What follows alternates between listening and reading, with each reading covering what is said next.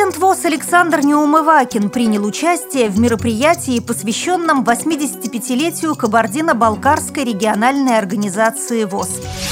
В Ставропольском крае проходит месячник «Белая трость».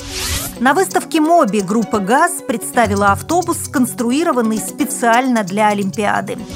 Разработан проект стандарта спортивной подготовки слепых. Далее об этом подробнее в студии Наталья Гамаюнова. Здравствуйте! Президент ВОЗ Александр Неумывакин в ходе рабочей поездки принял участие в торжественном мероприятии, посвященном 85-летию со дня основания Кабардино-Балкарской региональной организации ВОЗ.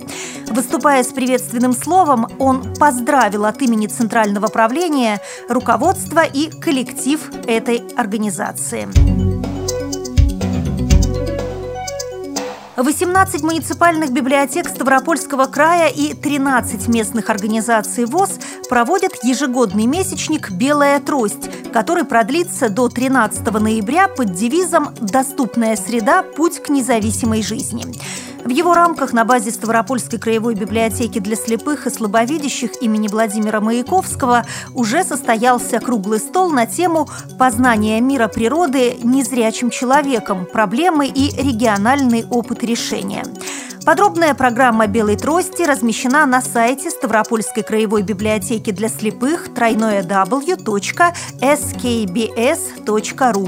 По словам организаторов, цель всех мероприятий – обратить внимание общества на людей с ограниченным зрением и научиться учитывать их потребности.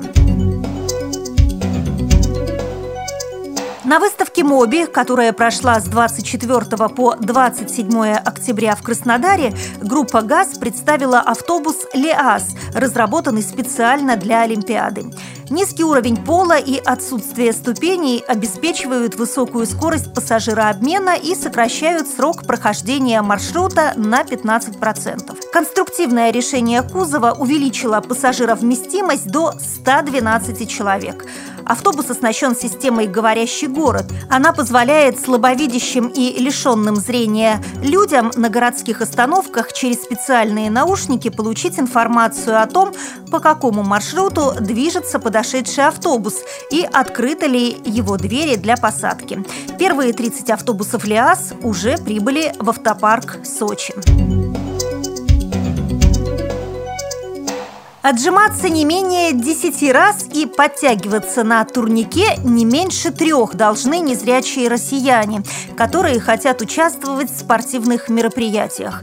Как стало известно московскому комсомольцу, разработан проект стандарта спортивной подготовки слепых. Речь идет о соревнованиях между незрячими по самым различным видам спорта, включая дзюдо, гандбол и биатлон. В числе прочего, прыжки в длину с места не менее чем на 2 метра 10 сантиметров сантиметров, поднимание ног в висе на перекладине не менее 8 раз, бег на 100 метров не более чем за 14 секунд. Плюс человека обязательно проверят на выносливость, вестибулярную устойчивость и координацию движений, чтобы он не навредил сам себе. Примечательно, что разработаны единые нормативы для тренировок инвалидов по зрению по каждому виду спорта. Тренировать слепых спортсменов должны только инструкторы, прошедшие специальную подготовку.